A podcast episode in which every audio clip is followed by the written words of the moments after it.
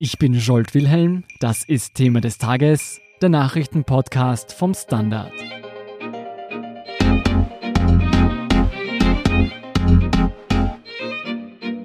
Die Ibiza-Affäre hat Österreichs Politik wie ein Erdbeben erschüttert. In einem 2017 heimlich gedrehten Video ist zu sehen, wie sich die damaligen FPÖ-Granden Heinz-Christian Strache und Johann Godenus gegenüber einer vermeintlichen Oligarchennichte korruptionsbereit zeigen und die verdeckte Übernahme unabhängiger Medien erwägen. Eine verheerende Falle, vor der Godenus offenbar lange im Vorfeld gewarnt wurde und trotzdem hineintappte, wie Innenpolitikredakteur Fabian Schmidt berichtet. Hallo Fabian. Hallo Scholt. Fabian, die Ibiza-Affäre hat die FPÖ auf den Kopf gestellt und die Karrieren von HC Strache und Johann Gudenus zerstört. Jetzt abgesehen von den grundlegenden moralischen Problemen der Akteure, hätte die Ibiza-Affäre verhindert werden können?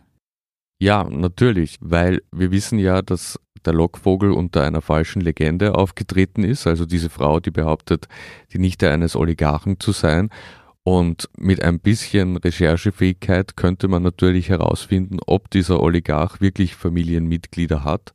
Vor allem hat die FPÖ in ihrem Umfeld ja auch Leute, die sich gut auskennen mit Russland, Ukraine, also dem postsowjetischen Raum.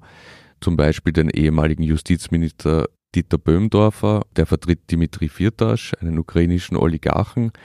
Und bei dem hätte man sicher nachfragen können, wie die Verhältnisse sind von diesem Oligarchen Warum ist das denn nicht passiert? Warum hat man da nicht besser nachgeforscht? Also wie wir jetzt herausgefunden haben, hat man sehr wohl nachgeforscht. Es gibt nämlich einen Geschäftsmann namens Levian Pirvelli, der im Umkreis von Strache und Gutenus ist und der auch diesen Oligarchen, Makarov heißt er, kennt und geschäftlich mit seinem Umfeld verbunden ist. Und offenbar ist Gudenus sehr wohl zu dem gegangen und hat gesagt, ich treffe die Nichte deines Geschäftspartners woraufhin der erwidert hat, die existiert nicht, der hat keine Nichte und das ist alles eine falsche Identität, sei vorsichtig. Und wann war das ungefähr? Das war, wenn man Pirelli glauben mag, schon zwei, drei Monate vor dem berüchtigten Treffen in der Finca, das dann gefilmt wurde. Gibt es denn irgendwelche Belege für Pirellis Aussagen? Ja, also man muss natürlich schon sehen, dass eigentlich alle Akteure gewisse Glaubwürdigkeitsprobleme haben in der Causa. Aber wir wissen aus mehreren Quellen, dass Pirelli diese Aussagen auch schon vor der Soko Ibiza getätigt hat. Also dort muss er die Wahrheit sagen als Zeuge, sonst macht er sich strafbar. Das heißt, es wäre schon riskant, dort mit einer Lügengeschichte hinzugehen. Und außerdem stellt sich die Frage, was bringt es Pirelli Gudenus da jetzt so öffentlich bloßzustellen? Also es ist schon davon auszugehen, dass an dieser Variante viel dran ist. Wer ist denn eigentlich dieser Pirelli? Also Pirelli stammt aus Georgien. Er war dort Politiker, Geschäftsmann und war dann in einige ominöse Vorgänge verwickelt. Und in Georgien war ja auch innenpolitisch eine sehr heikle Lage Anfang der 2000er Jahre bis eigentlich die ganze Dekade hinweg. Und er ist dann nach Österreich geflohen und wurde hier auch als Flüchtling anerkannt und tauchte dann ab 2007 im Umfeld der damaligen FPÖ-Spitze auf, also bei Strache und bei Gutenus und er hatte auch Geschäftsbeziehungen mit Freiheitlichen. Wissen wir warum? Das ist eine gute Frage, aber ich glaube, es war schon sichtbar seit längerer Zeit, dass die FPÖ gewisse Auslandskontakte sucht und dass man sich da recht rasch in hohe Kreise fortbewegen kann, wenn man über die entsprechenden Kontakte verfügt und diese dann zur Verfügung stellen kann. Zum Beispiel war Pivelli auch daran beteiligt, dass FPÖ-Politiker wie Gudenus nach Tschetschenien gereist sind. Das war ja auch eine sehr aufsehenerregende Reise und so hat er also schon einen großen Nutzen gehabt. Und Pivelli war eben auch dieser Verbindungsmann zum Oligarchen Makarov. Der soll ja der Onkel der vermeintlichen Oligarchennichte gewesen sein, die Godenus und Strache getroffen haben in Ibiza, oder? Genau, also Pivelli hat mit Leuten, die eng mit Makarov zusammengearbeitet haben, auch eine Firma gehabt und sagt auch selbst, dass er Makarov gut kennt, also dass er zum Beispiel in dessen Villa am Gardasee schon zu Besuch war und dass er ihn immer wieder trifft. Daher war es nur logisch, dass jemand nachfragt nach der Kontaktaufnahme einer Makarov-Nichte bei Pirelli, ob diese wirklich existiert. Und lässt sich hundertprozentig ausschließen, dass es da keine Nichte gibt? Also Makarov ist ein Einzelkind, das kann man auch relativ leicht herausfinden. Man muss sagen, der Lockvogel hat dann eine ziemlich komplizierte Geschichte hervorgetan, dass sie irgendwie in Streitigkeiten mit Makarov liegt und dass sie Geld hat, weil er diese Probleme finanziell lösen wollte mit ihr und dass sie auch dafür gesorgt hat, dass sie kaum wo auftaucht im Internet. Natürlich, aber man kann davon ausgehen, dass so jemand wie Pirelli auch darüber Bescheid gewusst hätte. Lass mich das jetzt mal vielleicht zusammenfassen. Auf der einen Seite haben wir den Oligarchen Makarov, der nie eine Nichte hatte. Und dann haben wir den ehemaligen georgischen Abgeordneten Pirvelli, der Godenos Monate vor dem Treffen gewarnt hat. Bei all diesen Hinweisen, warum war Godenos nicht misstrauischer? Ja, das ist eine sehr gute Frage, die wir sehr gern von Johann Gudenus beantwortet gehabt hätten. Aber? Er sagt, dass er ausreichend Belege dafür gehabt hat, dass die Person doch echt ist und denen hat er vertraut. Also die ganze Geschichte beginnt ja so, dass eine Maklerin, die mit der Familie Gudenus befreundet ist, diesen Lockvogel quasi herbringt und sagt, diese Frau möchte gern von dir Grundstücke kaufen. Mhm. Und dann kommt auch ein Wiener Anwalt ins Spiel, gegen den auch momentan ermittelt wird, der beteiligt war an der Entstehung des Ibiza-Videos. Und dieser Anwalt hat Gudenus einen offenbar gefälschten Pass dieses Lockvogels gezeigt und auch behauptet, dass die auf einem Treuhandkonto schon mehrere Millionen überwiesen hat. Das heißt, Gudenus hat auf diesen Anwalt vertraut, der ihn letztendlich in die Falle geleitet hat. Genau, Gudenus sagt, diese Belege waren für ihn ausreichend und er dementiert vehement, dass er etwas gewusst hat oder dass er eine Warnung wahrgenommen hat. Aber es gibt natürlich auch seit dem Auftauchen des Ibiza-Videos andere Theorien. Und zwar? Und zwar hieß es aus dem Umfeld von Strache schon rasch, dass Gutenus womöglich ein Teil des Komplotts war. Und Gutenus selbst hat auch davon gesprochen, dass er nicht ausschließen kann, dass es weitere Videos gibt, die ihn belasten. Das heißt, es gibt die Theorie zum Beispiel, dass jemand etwas gegen Gudenus in der Hand gehabt hat und ihn deshalb dazu gebracht hat, da mitzuspielen. Das ist eine Variante, die denkbar ist, aber wir kennen derartige Videos und derartiges Material nicht.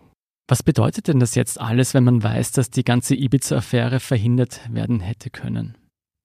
Also wenn man sich das Gesamtbild ansieht und vielleicht ein bisschen vom Parteipolitischen weggeht, dann sieht man eigentlich eine ziemliche Tragödie, eine menschliche Tragödie, weil man hat den ehemaligen Leibwächter von Strache, der jahrelang Material gesammelt hat, und das dann offenbar verkaufen wollte, gemeinsam mit diesem Anwalt, der dann auch Vorbereitungen für das Video getroffen hat. Man hat Straches engsten Vertrauten Johann Gudenus, der offenbar Warnungen in den Wind geschlagen hat oder vielleicht sogar stärker involviert war, als noch derzeit klar ist. Und man sieht eigentlich, dass Strache aus seinem engsten Umfeld, wenn nicht betrogen, so zumindest das Umfeld mitgeholfen hat, dass Strache dann dort in der Finca auf Ibiza gelandet ist. Du, nachdem dieses Ibiza-Video an die Öffentlichkeit gelangt ist, gab es ja dann wilde Theorien und Gegentheorien. Aber heißt das jetzt gleichzeitig, dass an den Verschwörungstheorien, die die FPÖ gestreut hat, wonach vielleicht ausländische Geheimdienste dahinter stecken könnten, nichts dran ist? Also wir sind dabei, immer besser Bescheid zu wissen, wie es eigentlich dazu gekommen ist, dass dieses Video gedreht wurde.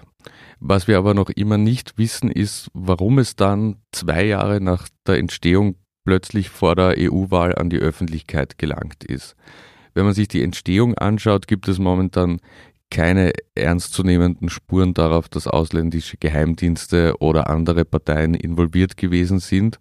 Aber wie gesagt, was passiert ist, was quasi der Auslöser dafür war, dass es dann an die Öffentlichkeit gelangt ist, das wissen wir noch nicht.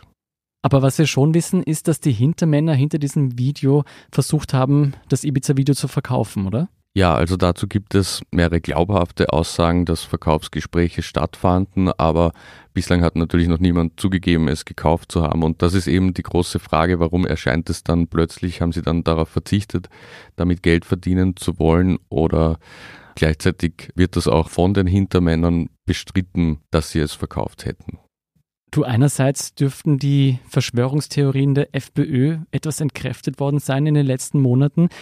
Aber gleiches gilt dann ja wohl auch für die Theorien des damaligen und wohl künftigen Bundeskanzlers Sebastian Kurz, wonach der ehemalige SPÖ-Berater Tal Silberstein hinter der Ibiza-Falle stecken könnte, oder? Ja, also es wurde zumindest gerichtlich verboten, dass Sebastian Kurz diese Äußerung wiederholt. Da wird es jetzt dann auch zu einem Prozess kommen, wo vielleicht andere Beweise präsentiert werden, aber Sebastian Kurz hat ja selber gesagt, dass es also Mutmaßungen waren und er hat die für politisch zulässig gehalten im Sinne der Meinungsfreiheit.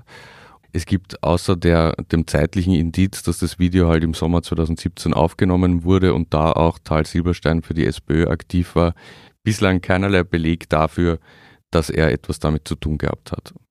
Die Ibiza-Affäre nicht nur ein Politskandal, sondern auch eine persönliche Tragödie. Über die laufenden Ermittlungen berichtet der Standard.at slash Inland.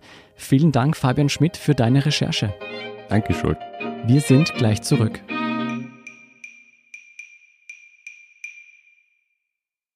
Guten Tag, mein Name ist Oskar Bronner. Was man täglich macht, macht man irgendwann automatisch. Es wird zu einer Haltung. Sie können zum Beispiel üben, zu stehen. Zu Ihrer Meinung, zu sich selbst, für eine Sache. Wir machen das seit 1988 und es funktioniert. Der Standard, der Haltung gewidmet. Hier sind noch zwei Meldungen, die Sie interessieren könnten.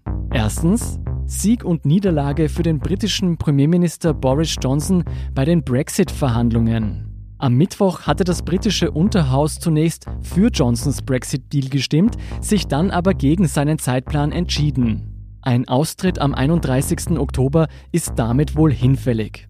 Mehr dazu auf der Standard.at slash international.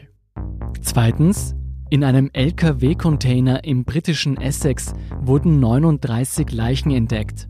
Der 25-jährige Fahrer des Lastwagens wurde festgenommen. Gegen den Nordirden wird wegen Mordverdachts ermittelt. Laut Polizei ist der Lastwagen in Bulgarien registriert und ist am 19. Oktober nach Großbritannien eingereist. Über die laufenden Ermittlungen berichtet der Standard.at/panorama. Das war's für heute. Falls Ihnen Thema des Tages gefällt, abonnieren Sie uns gerne direkt über Apple Podcasts, Spotify und fast überall, wo es Podcasts gibt. Feedback können Sie uns am besten per Mail an podcast.derstandard.at zukommen lassen. Ich bin Jolt Wilhelm vom Standard. Baba und bis zum nächsten Mal.